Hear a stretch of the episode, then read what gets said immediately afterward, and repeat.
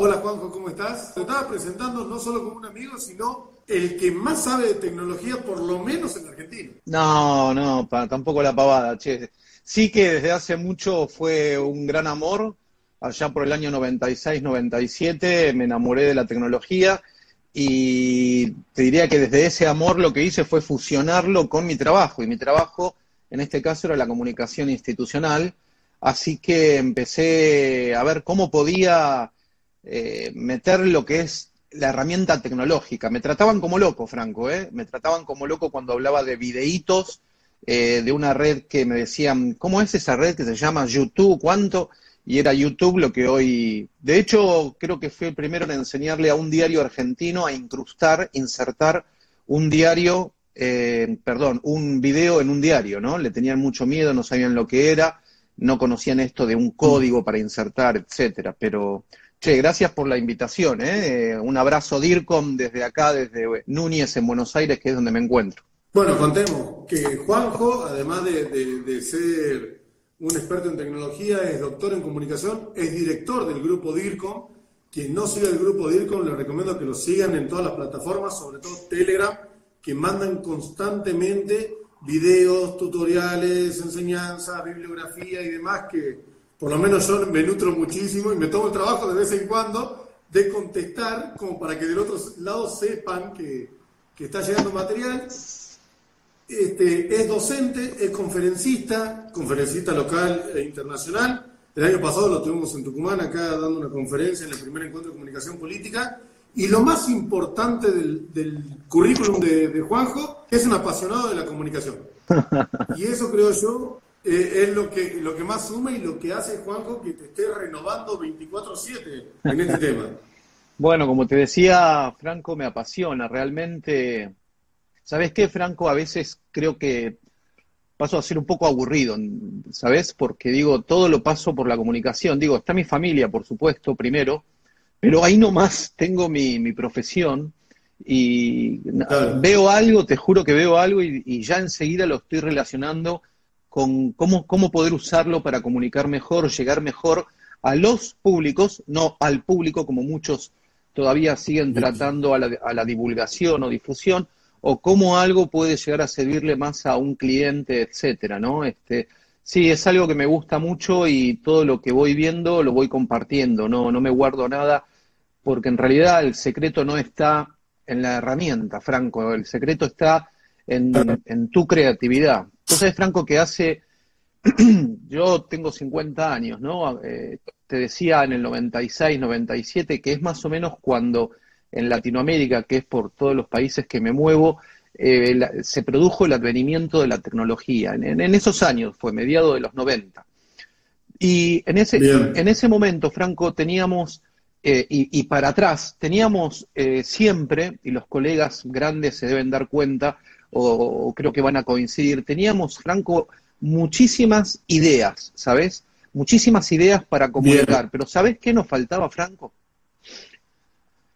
Nos faltaban herramientas, nos faltaban herramientas. Y, y paradójicamente, con el paso de los años, la innovación tecnológica, el avance, otro punto muy importante, el abaratamiento del costo, ¿no? De, de usar la tecnología, hizo que esto que te conté antes se, se ponga a la inversa. Empezaron a existir eh, muchísimas herramientas, pero pocas ideas para comunicar. Hoy vivimos en un mundo, Franco, en el cual nos está costando cada vez más, y analizo todo esto para con mis públicos, nos está costando cada vez más tener creatividad. Pero te digo una segunda cosa, que todo tiene que ver con la comunicación institucional, organizacional, política, corporativa. Nos está costando mucho porque las sociedades van cambiando a partir de la tecnología. ¿En qué sentido? Y de esto hay investigaciones y todo lo que yo te vaya diciendo, tengo estadísticas y bibliografía. No digo nada por opinólogo, más allá de que tengo casi 30 años de experiencia en la materia. Pero mira vos, lo que está sucediendo para con nuestros públicos y muchos colegas seguramente van a estar de acuerdo, y si no, aquellos que no lo han tenido en cuenta, bienvenido, es que nuestros públicos, los distintos públicos que tenemos, cada vez están teniendo menos memoria de retención. La pregunta puede llegar a ser ¿por qué? Porque lo que nos está pasando, Franco, es que a partir de este aparatito que tenemos eh, y que llevamos para todos lados y que tenemos una dependencia absoluta, ha pasado a ser nuestra memoria externa en el aparato. El aparato lo defino, Franco, como dispositivo móvil, celular, tableta. Ahora, ¿por qué digo ha pasado a ser una memoria externa? no te confundas con un flash, pendrive, etcétera. No, ¿por qué ese celular, ese dispositivo móvil, tableta, lector de libro electrónico, ha pasado a ser una memoria externa de cada uno de nosotros en la mayoría, inmensa mayoría de los casos?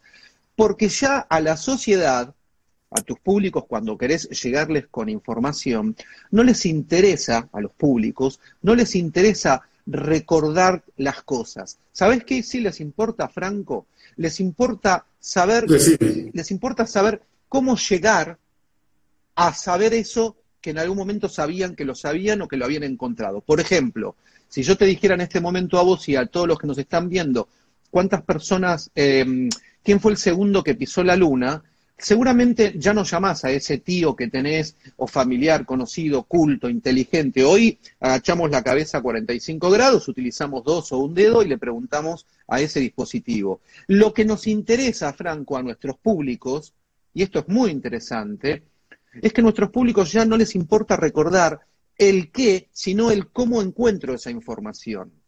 Y esto que te digo, a la hora de comunicar, es extremadamente importante. ¿Por qué?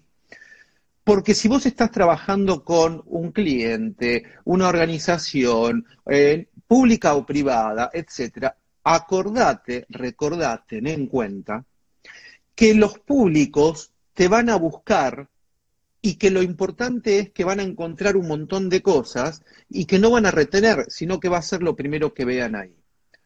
E, este, este fenómeno es una investigación que se ha hecho muy grande con respecto a que ya no retenemos tanto, como te puedo hablar de otras, de otros usos y costumbres que seguramente este, son muy importantes a la hora de, comunicar, Franco. El trabajo, el trabajo, y, me empiezo a meter en lo que es la charla y los temas que habíamos tocado, el trabajo sería, Juanjo, eh, ¿cómo hacemos nosotros para que nuestro público que tiene el smartphone nos clique a nosotros y no a la, información de abajo o de arriba. Sí, eso está muy bien lo que decís y por lo, por lo pronto lo que siempre hay que tener bien para todo lo que se te pueda llegar a ocurrir y que podamos llegar a hablar, primero es conocimiento, no improvisación, aunque ya sé que algunos eh, me van a estar diciendo y coincido que la improvisación es consecuencia del conocimiento, pero la improvisación es aunar distintos conocimientos. Eh, tener un conocimiento muy grande del trabajo que voy a realizar. Lo que te decía al principio, Franco, no es en vano.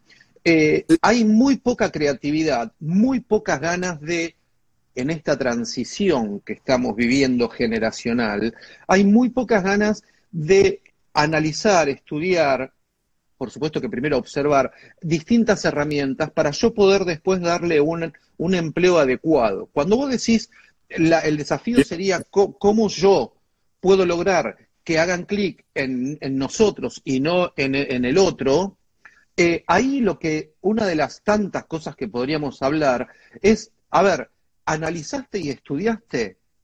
Te digo a todos, a los colegas en general, ¿analizaste y estudiaste el uso y costumbre de tus distintos públicos?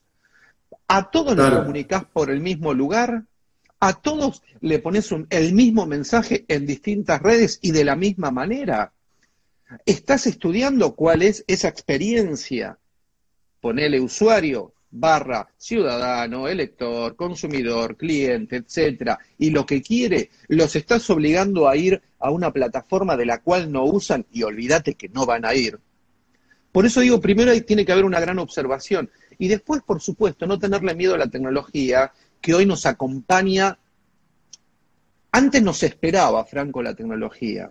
Antes, cuando no había tanta conexión, tanto abaratamiento de costo, uno viajaba, a, mí me pasaba, yo iba con mi laptop y nada, perdía conexión en el aeropuerto y volvía a tener eh, cuando llegaba a destino y si había conexión o en el hotel. Ahí la tecnología me esperaba. Ahora la tecnología te acompaña y tenés distintos públicos a los cuales están cautivos de este aparato del cual ahora estamos hablando y que no y que hay investigaciones en las cuales y las tengo para todo aquel que me las solicite, hay investigaciones en las cuales se ha demostrado que la dependencia de este aparato es tal que en una investigación que se hizo pusieron a hombres y mujeres en una sala de espera, les, los invitaron a hacer una encuesta, le dijeron que esperaran, que estaban un poco atrasados y que había que esperar unos 10 minutos. Era una mentira. La observación ya había empezado. Era para ver cómo habían, cómo reaccionaban en esa sala de espera y cada uno con celular. Mirá, en pocas palabras, Franco, ¿sabés qué, qué, qué dio como resultado promedio? Cada persona que estaba sin hacer nada, ¿eh? no había televisor, no había nada, solo tenían que esperar por un lapso de 10 minutos, dio como promedio 44 segundos que cada persona tomaba el celular, pero escucha bien, Franco, no había sonado. Tomaban el celular solo para mirar la pantalla. La pantalla no tenía nada, Franco. Y lo miraban. La hora, nada más. No sé, pero eso es lo que te pasa a vos, me pasa a mí, yo no me estoy riendo de los demás. Tenemos una dependencia absoluta, pero que no quede como anécdota. Ahí va mi obsesión, Franco, y que a veces digo, qué aburrido, ¿por qué estoy todo el tiempo pensando y hablando de esto? Porque ahí, cuando uno observa primero, analiza después estas cosas, Franco, lo que da a entender es decir, bueno, momento, a ver, primero, y como lo vengo yo sosteniendo hace muchísimos años, en toda estrategia de comunicación, política, organizacional, pública, privada, pequeña, mediano, grande la empresa, no importa, no puede estar carente la movilidad que nos brinda este aparato en nuestros públicos. Si vos empezás a tener conocimiento, y estoy tratando de dar toda una vuelta para responder a tu pregunta, si vos empezás a tener conocimiento de estos usos y costumbres, tener un poquito en cuenta estas investigaciones, las reacciones de la gente, Vos ahí ya empezás a, adecuar, a moldear, a modificar cada una de tus tácticas de comunicación. Porque tenés un público cautivo y dependiente. A ver, Franco, te pregunto a vos o a cualquiera que nos esté escuchando, ¿qué pasa cuando te olvidas las llaves de tu casa? Bueno, llamarás a tu pareja y le decís, mi amor, me olvidé las llaves, abrime cuando llego. La billetera. No sé. Ahora, cuando te olvidas el celular, llamás y le decís, mi amor, eh, te paso la clave y atendeme los mensajes. No, no, no solamente no pasa eso, sino que si podés volver, y si no podés volver, para terminar la historia, a tu amor le vas a decir, apagámelo que no tengo nada importante. Pero no, digo, si, si no podés volver, hay una investigación muy grande sobre este tema que se hizo en Inglaterra y en España, espectacular, donde aparece la nomofobia, non mobile fobia. El, tener fobia a no tener el celular. En otras palabras, cuando nos olvidamos el celular, mira qué cautivo que tenemos a los públicos, cuando nos olvidamos el celular, lo que sucede, Fran, es que em, tenemos ansiedad, mal humor, sentimos sensaciones de frustración, no me molestes que no quiero ni hablar, ¿no? Es muy, es muy interesante el tema este. Entonces, bueno, a ver, para completar tu pregunta, podríamos estar hablando horas, porque en realidad eh, cuando vos dijiste cómo hago para que hagan presionen, hagan clic, o como dicen los mexicanos, hundan este, en, mi, en mi link, en mi enlace, en mi liga, eh, bueno, el tema es también ahí hay una cuestión muy grande de no solamente constancia y actualización, que es muy importante este tema, sino también de SEO, Search Engine Optimization en inglés, que es la optimización en los motores de búsqueda de tu página web. Y por las dudas, si alguien se lo está preguntando o, o no, pero desde mi experiencia y conocimiento, hoy todavía, junio del 2020, el corazón de toda estrategia de comunicación sigue siendo la página web y de ahí voy a derivar a todos los demás lugares. Piensa la nota.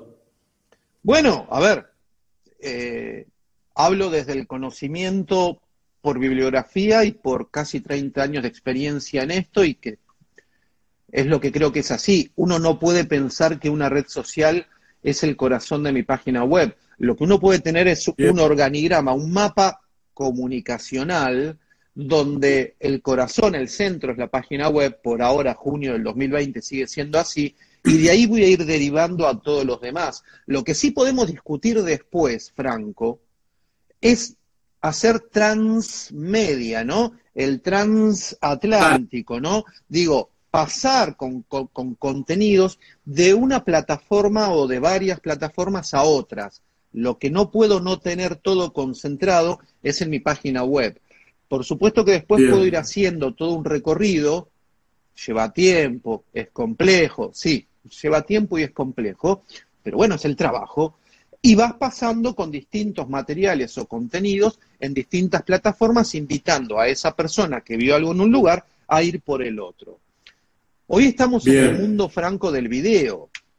De hecho, lo estamos haciendo ahora, pero no te confundas. Una, una es transmisión de video, que veo que se hace poco, y eh, hablando en, en, lo que hoy nos convoca la comunicación política, y también el video que ya está en algún canal, como puede ser la red por excelencia de videos, y permitime decir, el segundo, que no lo es, el segundo buscador más grande que hay hoy de Internet. Paradójicamente, cómicamente, monopólicamente, el mismo dueño es la empresa eh, esta privada, que no es el ente, benefactor de Internet, que se llama Google, que está a miles de kilómetros de acá. Pero fíjate vos cómo se complejizó, Franco, el tema de la tecnología para nosotros los profesionales de la comunicación, que esta empresa privada, que insisto, no es un ente regulador barra benefactor de Internet, sí nos da mucho, está todo bien, pero que es un monopolio lo es, y que, y que incide, y acá viene esto importantísimo, Franco. ¿Y se, comió, otro buscador? Se comió a varios, te digo a todos, digo, invito a todos los que nos están mirando en este momento, eh, ¿te acordás? Buscadores como Laicos, eh, Ask, bueno, Yahoo desapareció, que era el casi número uno. El de Microsoft cambió de nombre constantemente. Bing, pero Bing es ahora, desde hace unos años, no sé cuántas veces cambió de nombre. Se comió a varios. A ver, estadísticas marcan que cerca del 90% de las búsquedas mundiales, Franco, mm. están hechas en este buscador tanto en ordenadores como en dispositivos móviles. Cuando digo ordenador, como dicen los españoles, digo computadora, computador como dice el chileno, netbook, notebook, etcétera.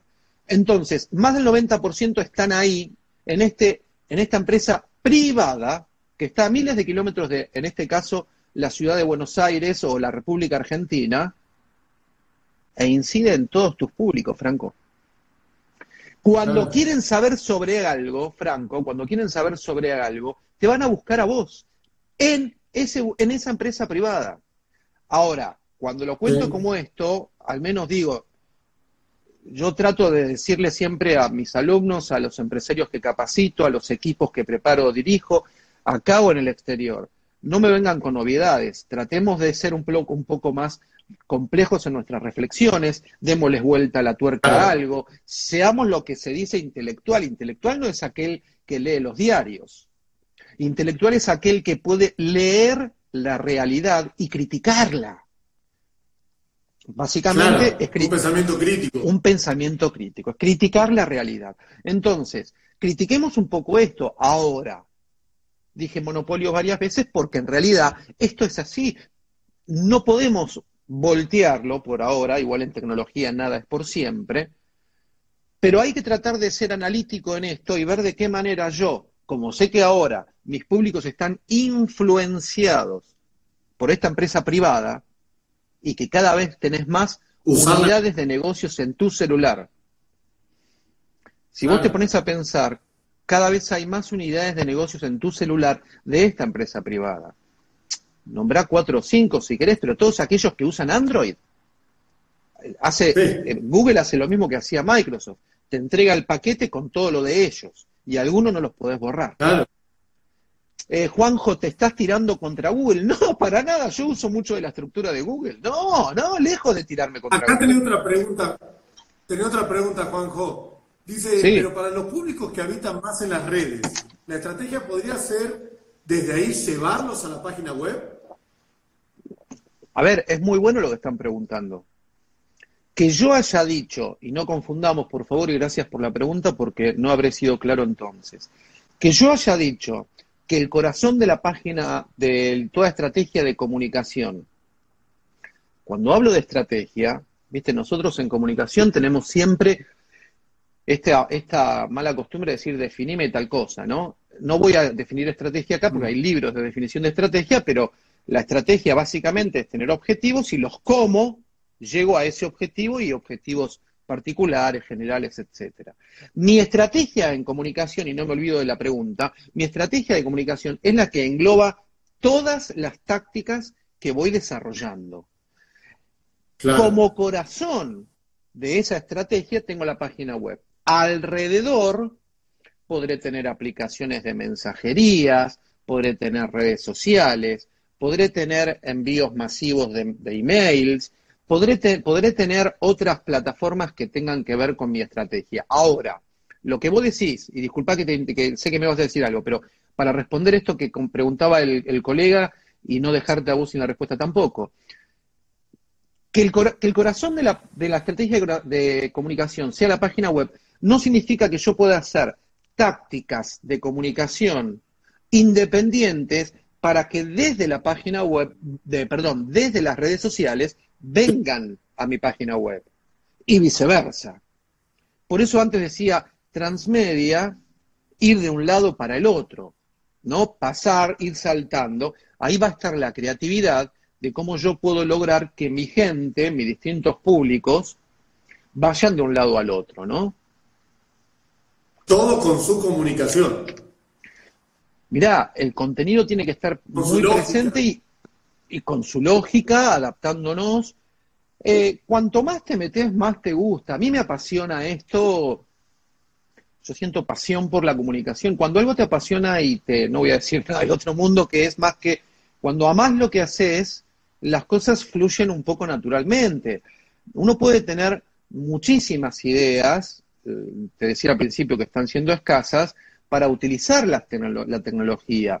Pero claro, vos podrías hacer que en una red social eh, para recibir un material hagan clic y cuando hacen clic vengan a tu página y llenen un formulario, que para descargar tal cosa vengan a tu página, o que de tu página vayan a una red social, o que de tu página se anoten a un número telefónico para recibir novedades por WhatsApp, o como bien decías al principio, Grupo DIRCOM tiene un canal eh, para mí una de las mejores aplicaciones que hay muy lejos es la de Telegram, muy avanzada.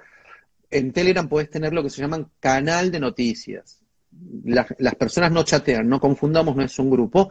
Puede haber un canal donde solamente recibís información y desde el momento que te anotás, te suscribís, unís, la de grupo DIRCOM es www.tdtelegram.me barra grupo DIRCOM, vos podés unirte y ves todo hacia atrás también. No es que ves, como en WhatsApp que te pasa, que ves del momento hacia adelante y te tienen que volver a poner las novedades o noticias.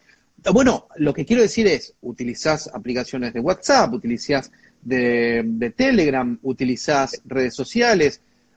Algo también que no se utiliza mucho y se le tiene poco cuidado que también quería hablar con algo, algo con vos que tiene que ver con los equipos de trabajo de comunicación de los distintos políticos. Pero algo que no se usa eh, mucho, y si se usa no se le da la preponderancia que debiera tener, tiene que ver, Franco, con las bases de datos.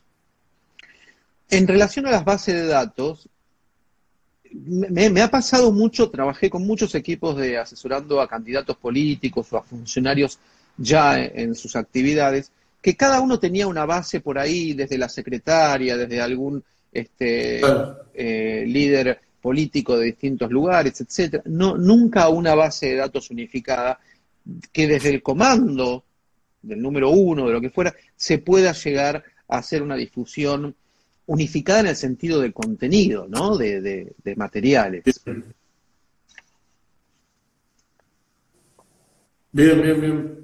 Y todo Quiero, quiero intentar enganchar todo lo que venís hablando, ahora metiste tema base de datos, con un tema que si bien ya tiene algunos años, creo que todavía no está muy impuesto, que es el tema del Big Data. Sí. Sí. El tema del Big Data, lógicamente, está directamente relacionado con base de datos. Big Data sería un dato muy grande, digamos, eh, traducido muy literalmente. Pero, ¿cómo, hacemos para chaparlo? No solo para usarlo, porque me imagino que eso es otra clase completamente entera. ¿Cómo hacemos para chaparlo? ¿Cómo hacemos para poder profundizar nuestra estrategia comunicacional? En este caso, hablando de comunicación política, de traducirlo en votos, traducirlo en, un armado de discurso político interesante y todo eh, impreso en una base de datos. Es muy bueno lo que decís y la reflexión que tenés y la, y la verdad es que la mayoría de los colegas tienen las mismas dudas. Eh, Big Data rápidamente, incluso te digo que sí, no solo necesitamos una clase aparte, sino que varias horas. Yo en la Universidad Panamericana en México esta clase la di en 12 horas, dividida en dos días, porque es mucho material y mucha comprensión. De hecho, el Big Data, Franco, eh, te invita primero a desaprender lo que tenías en la materia de bases de datos, desaprender para volver a aprender algo totalmente distinto y novedoso, porque en, muy poquitas palabras, Big Data es eh, grandes volúmenes de datos, grandes, inmensos este, volúmenes de datos, que, claro, empezaron a surgir y algunos colegas o profesionales de distintas, ah, de distintas eh, profesiones, eh, estudios, etcétera, me han dicho, bueno, pero el Big Data siempre existió, no, el Big Data no existió. Otros creen que el Big Data empezó a existir con las redes sociales, tampoco. Que sí colabora, sí, pero el Big Data empieza a aparecer y las empresas se ven ya saturadas y colmadas con este tema, porque la tecnología, que es casi de lo, todo lo que estamos hablando ahora, empieza a producir ingentes, muy inmensos volúmenes de datos, archivos inmensos, ficheros, como dicen los españoles, inmensos, ingentes volúmenes de datos. ¿Pero por qué te hago énfasis en esto? Porque las computadoras y los programas que existían para el procesamiento, acordate que las máquinas no piensan, el procesamiento de esos... Es algo que me quedó Claro que me quedó, Juanjo, que vos una vez me dijiste, el celular no piensa, procesa, Franco.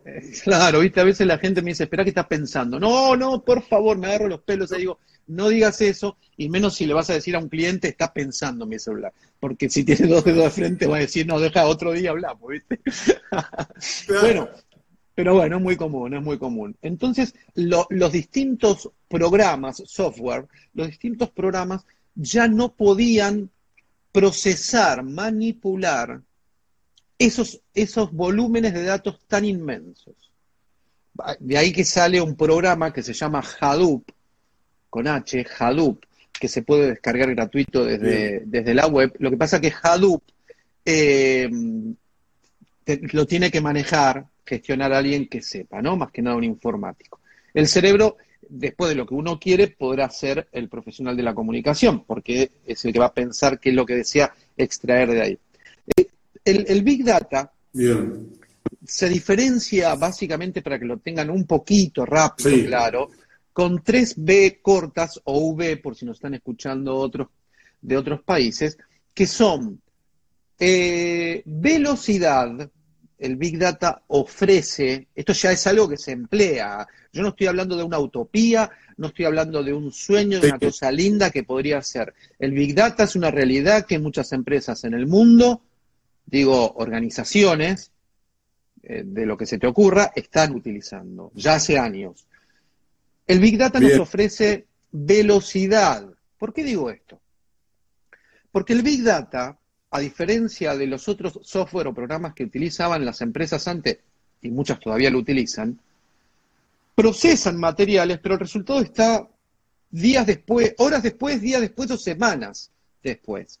El Big Data ofrece en ese flujo de, datos que van circulando en casi tiempo real, va extrayendo lo que vos le vas pidiendo. Después ahora profundizamos eso. Entonces, eh, te asegura velocidad, casi en tiempo real. La otra que, te, que tiene que ver con las tres veces que te dije es el volumen, grandes volumen, volúmenes. Y la otra que nunca fue manejada, manipulada, gestionada, que rompe con el paradigma de la base de datos tradicional. ¿Cuál es la base de datos tradicional? La típica hoja de cálculo, no la quiero llamar por esa marca comercial, claro, pero a veces hablando de monopolios y eso un poquito me da bronca, Franco, porque cuando hablamos del Excel, le estamos haciendo publicidad a ese, a ese otro gran monopolio que desde que éramos chiquitos en la escuela nos dijeron que la hoja de cálculo se llamaba Excel unidad de negocio que gana plata en otro lado. Claro, estuvo muy buena la estrategia de Microsoft, la ponía gratuita en las escuelas, pero cuando Franco salía de la escuela primaria, secundaria, de, la, universidad e iba a trabajar, decía, no, yo sé manejar Windows nada más. Estuvo buena. Que es la misma que está haciendo hoy con la mayoría de los establecimientos educativos Google. ¿Por qué? Porque les está dando toda la estructura de Google correo electrónico, Drive, Meet, etcétera, gratuito los establecimientos educativos. El 2. Claro.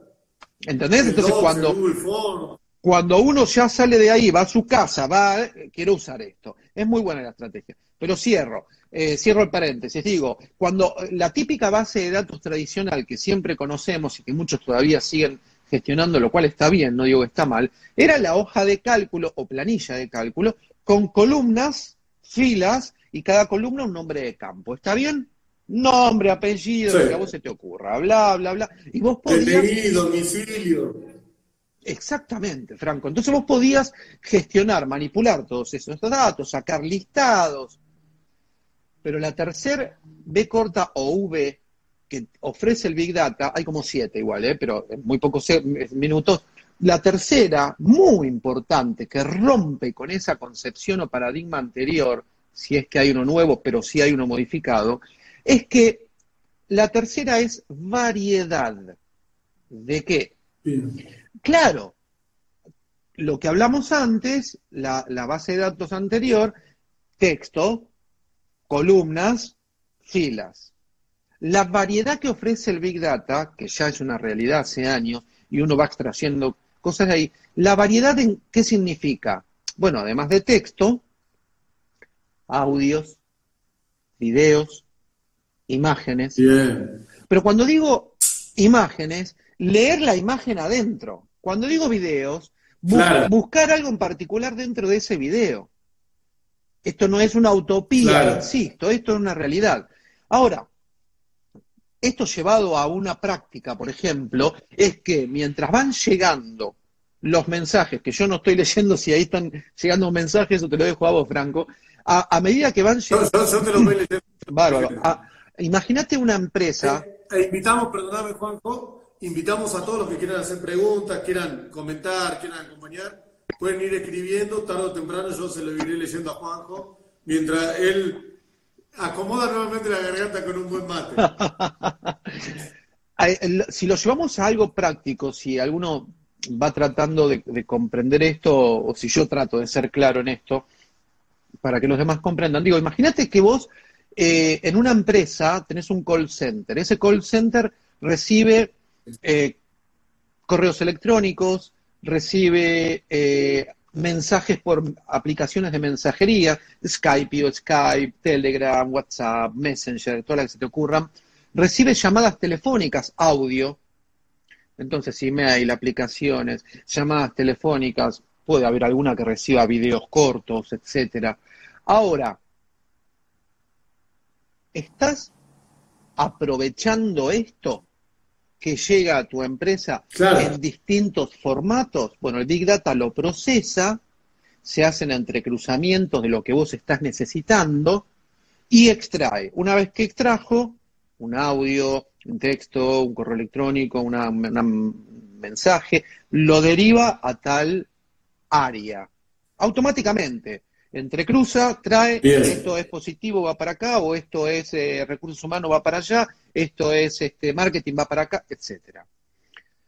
Ahora, eso se tiene que ir eh, procesando en tiempo real. El Big Data te lo ofrece. para darte otra idea más de lo que es el Big Data, que hay algo fantástico que tiene el Big Data. Que, por ejemplo, Facebook, grandes organizaciones, las organizaciones, por ejemplo, de financieras, de venta, eh, lo utilizan mucho. Amazon es una gran empresa que utiliza el Big Data y lo utiliza muy bien. De hecho, perdón. Wish, la aplicación de venta, Alibaba. Perfecto. ¿Por qué lo utilizan? Porque mira, va a sonar cómico lo que voy a decirles, pero entiendo que tal vez esto es muy novedoso, muy nuevo, tal vez uno no tiene tanta noción de, distintas cosas de la tecnología. Pero aunque te suene raro, hay empresas como Amazon, Wix, Alibaba, Facebook y otras millones, PayPal, eh, Mercado Pago, eh, hay otras tantas, miles de empresas, eh, como las que estoy nombrando, que escucha esto, Franco, saben tal vez qué camisa, zapatos, se va a comprar Franco dentro de un mes, 23 días o 41, antes que lo sepa Franco. No estoy contando un chiste ni algo cómico. Lo que pasa es que a partir de millones de entrecruzamientos de datos, se puede crear, y por eso te dije que hay algo muy fantástico que tiene el Big Data, se pueden crear patrones de conductas. Bueno, dicen, hay, estudios que dicen que Facebook conoce más a, uno que uno mismo. A eso quería llegar. Facebook puede, Facebook puede eh, saber si una pareja se va a divorciar o no antes que la misma pareja. Bueno, diste en la tecla, diste en la tecla, diste en algo que la, tecnología está avanzando tanto que va incidiendo, y acá eh, me encanta cuando tengo, cuando estoy con ya una audiencia que nos podemos ver y demás, cuando alguien ya empieza a potenciarse, dice, bueno, a ver, entonces va incidiendo tanto en las sociedades la tecnología que ya saben mucho más que nosotros sobre nosotros mismos y que esas conductas pueden llegar a, tal vez ser modificadas, que lo que yo iba a hacer a partir de la, me la pueden modificar. Hay una película, Franco, hay varias en realidad, el que quiera ver películas que ayuden a entender un poquito más el Big Data, que me escriba, que le voy mandando. Hay una que se llama, que creo que está en Netflix y, en, debe estar gratuita en distintos lugares, se llama, pero se las recomiendo, ¿eh? es entretenida, es de acción, eh, se llama Control Total. Es espectacular, ah, no se las voy a contar, pero básicamente se trata de dos personas que eh, parecen ser estar secuestradas y obligadas a hacer cosas que ellas no quieren, pero que terminan haciendo muchas de ellas igual porque se tiene conocimiento sobre ellos. Hay otra muy buena que se llama El Círculo, que también... Ah, sí, que están todos parados alrededor.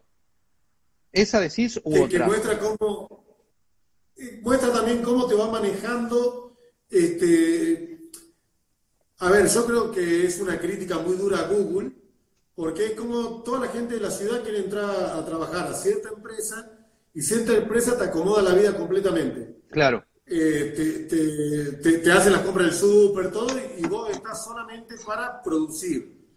Eh, si no me equivoco, mira, justo lo estaba buscando, entre los actores está Emma Watson, que es Hermione en, en, Harry Potter, para los que no conocen, y Tom Hanks, que es como el CEO de esta empresa. Nos manda saludo Pablo Yáñez, que nos está viendo, Samantha Olmedo, que se le vuela la cabeza con lo que hablamos. Un fuerte abrazo a Pablito este, Yáñez, allá en España. Dice que se acuerda del viaje en moto que le diste que le encantó, así que... Sí, sí, sí es que tenía pocas horas antes de tomarse el avión, entonces le hice una recorrida en moto y ahí pensamos un negocio con Pablo que sería bueno aquel que tenga escalas en las, en, acá en, Buenos Aires, eh, si tiene una escala de 4 o 5 horas, sacarlo en moto a, recorrer Buenos Aires y que después se vuelva al aeropuerto. Claro.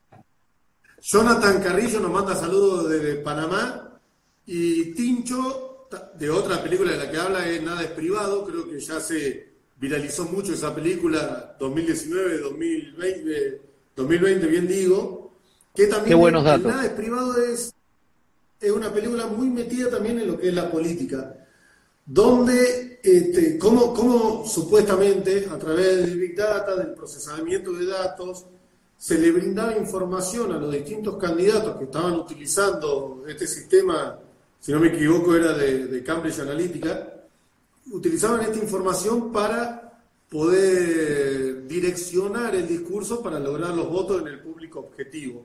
Claro, influir en los públicos. Ya que hay muchos Claro, te hago una pregunta, Juanjo, ya que hay muchos consultores viéndonos y quizá quieren proponerle esto a, sus clientes.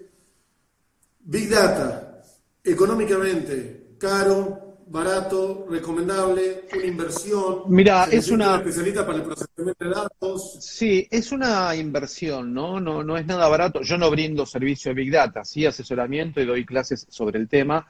Eh, en posgrados en distintas universidades de aquí de Latinoamérica, pero eh, hay consultoras ah, tanto en Argentina como en el exterior. Yo no te podría recomendar una en especial. Eh, no es muy barato. Yo creo que a medida que la tecnología vaya avanzando, estoy seguro que el día de mañana vamos a tenerlo en aplicaciones de celulares, dispositivos móviles o lo que tengamos en ese momento, donde uno pueda eh, hiperfragmentar públicos y conocimiento de, tus distintos públicos o de lo que estás buscando. Em, hoy, por ejemplo, eh, en las redes sociales, algunas de ellas te ofrecen, yo creo que muy egoístamente, muy poco, podrían ofrecerte mucho más, entre ellas Facebook. Cuando uno hace publicidad en Facebook, eh, te da la posibilidad de fragmentar no quiero decir mucho porque no te deja fragmentar mucho, te va dejando fragmentar algunas cosas, más, más allá de que me digan, no, no, pero tenés que conocerlo, lo conozco hace muchos años, eh, eh, por supuesto me falta conocer la vida a mí, pero lo que quiero decir es, te podría dar muchísimas más posibilidades de fragmentar, que el Big, claro, variantes, que uno pueda llegar a, a, ir lo más eh, hiper fragmentado, atomizado, separado posible. Mira, te doy un ejemplo. Uno de los primeros que empezó a utilizar esto, eh, como empezó a utilizar primero para hacer campaña política, eh, fue las redes sociales y después utilizó el Big Data, fue Obama. Em, Obama, una de las cosas fantásticas que hizo... Campaña 2008, si no me equivoco. Bueno, tuvo la, la del 2008, parece que fue la de las redes sociales y cuatro años después utilizó el tema del Big Data. En, una primero se alía con Facebook, en otra se alía con Google. Eh, entonces, él, tenía un lugar que, le llamaban la cueva y tenía gente día y noche trabajando en la posibilidad de fragmentar lo más posible, porque después con toda esa información se lo daban a la gente, a sus voluntarios que iban recorriendo las distintas eh, barrios puerta a puerta, pero ya con conocimiento de, a tal punto que procesaban el sentimiento del momento de las personas a las cuales teóricamente le iban a golpear la puerta o tocar el timbre. Esto no, no estoy exagerando, ¿eh? lo pueden buscar, hay mucha bibliografía sobre esto, pero la... Bueno, decime. aprovecho, Juanjo, y, en esto que estás diciendo, perdóname por interrumpirte, pero te quiero meter la pregunta de Conti Fanjul, que dice, ¿qué variables se trabajan en el procesamiento o, en el uso de Big Data políticamente hablando, ya que en el e-commerce se usa hábito de consumo, gusto, lugares, frecuencia, personas y demás. En político, ¿qué, variables se utilizarían? ¿Cómo se lo pueden manejar? Bueno, a ver, de la, de, gracias a la pregunta de Coti, pero digo, de, la, de las que dijo ahí que acabas de leer, eh, y mucho enseguida, y después si querés lo hablamos, si hay tiempo, no sé cómo estamos, pero hay algo que no nos olvidemos que se llama geolocalización, que muy pocos, en el canal de, de, videos de grupo DIRCOM eh, o DIRCOM.tv pones, yo doy una charla de unos 40 minutos donde hablo de comunicación política y geolocalización. Cómo hice una campaña a senador en Colombia, estuve allá viviendo unos meses, y utilizamos la geolocalización para llegarle a la gente, pero después lo hablamos. Ahora, muchas de las cosas que dijo, de gustos, preocupaciones, intereses, puntos geográficos, geolocalización y otras tantas, ah, eh, no solamente son utilizadas para vender, también son utilizadas para llegarle a los públicos en campañas políticas y en comunicación gubernamental ya en funciones, que la mayoría de los políticos, una vez que asume, primero se acuerdan tarde, a los dos meses antes de la campaña quieren hacer campaña cuando no hicieron nada durante em, años atrás. Y cuando asumen, si es que ganaron, ya no hacen más campaña, eh, que para mí hay que vivir en campaña, esto es comunicando a los diferentes públicos. Que este era un tema que también quería tocarte al principio en cuanto a la concepción del líder en comunicación política, no me estoy olvidando lo que me preguntaron, ¿eh? Eh, y los equipos o áreas de comunicación, la poca, carente, la falta de, preparación que les dan para que puedan estar a la altura de la, de la, de la innovación, modernidad, para poder seguir comunicando. Pero ahora, ¿cómo llegarle más? Mirá, y te hablaba de lo de Barack Obama. Ellos atomizaban, separaban, fragmentaban tanto los públicos que, por ejemplo, te había dicho antes, hasta sabían en qué momentos podían estar positivamente alegres o, fastidiados para no molestarlos en ese momento. Pero encontraban... Para recibir a la gente. Para recibir a la gente. Eh, era algo, gracias al dispositivo, a Internet y al procesamiento de datos casi en tiempo real, esto es sumamente posible. Pero después buscaban distintos públicos que tuvieran cosas en común. Y encontraban, por ejemplo, que esta no la invento, encontraron, de las cientos que encontraron, una comunidad de personas mayores de 70 años que eran eh, de la comunidad judía, que eran amantes de mascotas y que muchos de ellos en la Florida leían una revista que venía, no me acuerdo si era de Chicago, eh, pero esa revista era sobre mascotas e influía en la Florida, en esta comunidad judía mayor de 70 años, amante de mascotas. Fueron por la revista para llegar a este público. Este ejemplo, a partir del Big Data, que es una realidad donde vos empezás a crear patrones de conductas, estereotipos muy firmes y te adelantás porque lo que a partir de la posibilidad de obtener, de formar un patrón de conducta, es que el Big Data te ayuda a vos a predecir movimientos. Digo, en muchos países hoy, y ya desde hace años, en Uruguay, de hecho, en Montevideo, muchos en Estados Unidos, a otros tantos en Europa, la policía utiliza el Big Data para predecir, para predecir ¿Dónde puede llegar a ser que hoy a las 20.15, entre 20.15 y 21.30, se produzca un hecho delictivo? Insisto, no, estoy hablando cómico, ¿eh? perdóname, ¿cómo? La película de Tom Cruise no era una locura.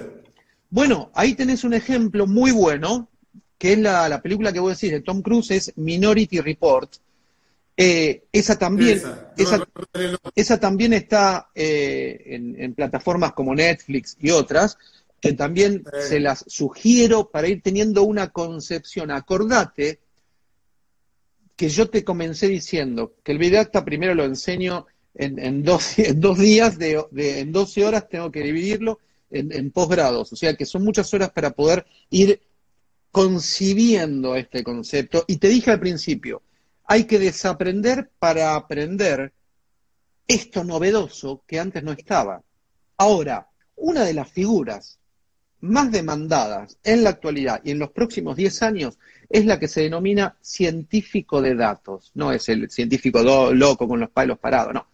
El, el científico de datos es aquel que maneja, gesticula, procesa, trata de interpretar lo necesario que hay en, una organización, en un emprendimiento, para llevarlo adelante con el Big Data y poder extraer datos. Acordate, Franco, que los datos, que en tu computadora la, la gente puede tener muchos datos, datos como datos no sirven para nada. No. Al dato hay que extraer la información y de la información voy a obtener conocimiento. Ahora, este pasaje se va a dar en tanto y en cuanto tu propio gobierno personal tu propio conocimiento, la creatividad de lo que yo diga, bueno, a ver, de estos datos, ¿qué entrecruzamiento puedo hacer para llegar a tal público, a tal comunidad? No sé, madres, solteras, en distintos barrios, de tal cosa, tal otra, y ir por ellos. ¿Qué tienen en común? E ir por ellos. Lo que me puede llegar a ofrecer a mí, distintas tácticas de comunicación, abaratamientos de costos, eh, creativa forma de llegada, original, espontánea. Me, voy, me doy a entender ahora, ver Minority Report, ver Control Total, ver otras tantas películas que hablan sobre esto. Hay una muy buena entretenida eh, que trabaja Brad Pitt que se llama Moneyball. Eh, también es una película que trata sobre béisbol. Ah, la viste. Es buenísima, es entretenida. Eh, trata para el que le ¿Historia real?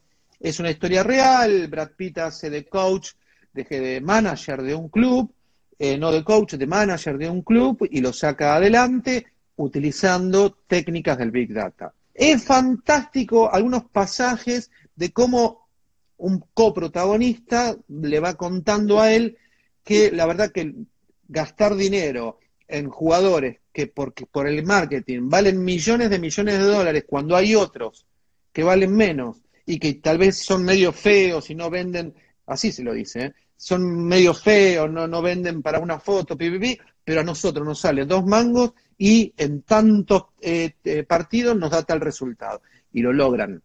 básicamente contrata, contrata un estadista. Básicamente, claro, y está muy bueno lo que me decís, porque cuando hablamos de científico de datos, ¿qué sería el científico de datos? Te dije el que gestiona eso, pero digo, es un estadística, es un estadista, mira, es un estadista, tiene que tener algo de matemático. O sea, tiene que tener algo de estadístico, algo de matemático, entre comprender sociología, eh, para entender un poquito los usos y costumbres, eh, eh, algo de encuestas.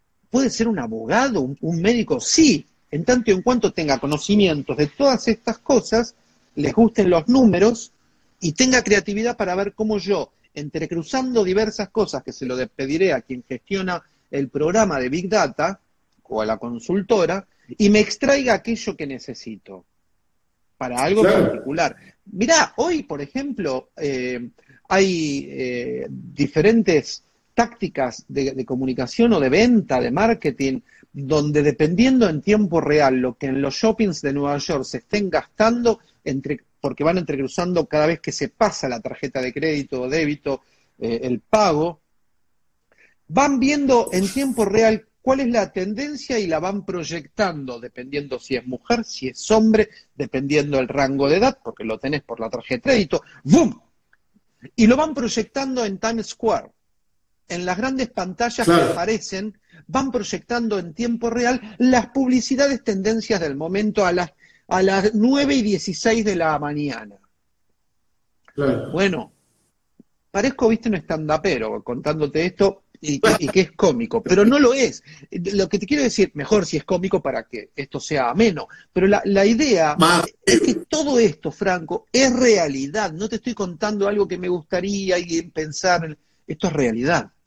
La verdad que el tema Big Data, como te dije cuando empezamos a hablar de este tema, es un tema que está hace bastante tiempo. Este, yo me acuerdo, lo he charlado con vos hace muchos años, un tema que viene circulando no sé cuán, quizá vos podés ayudarnos en esto, Juanjo, cuán introducido está en la Argentina y mucho menos sé cuán introducido está en la política más, más llana. No te hablo de una campaña presidencial o, te hablo de una campaña intendente, de una campaña gobernador, una campaña del Poder Legislativo Provincial, una campaña del Poder Legislativo Municipal. Como que me parece que el Big Data todavía no llegó a esa esfera. Mira, me encanta el comentario que acabas de hacer. Me parece muy acertado y creo que tal vez muchos se lo están haciendo ahora, ¿no? Eh, me das pie para decirte dos o tres cosas. Em, voy tratando de responder las varias cositas que dijiste en el comentario. Una, eh, sí puede ser que esté utilizado en presidenciales, coincido. Eh, de ahí para abajo casi no.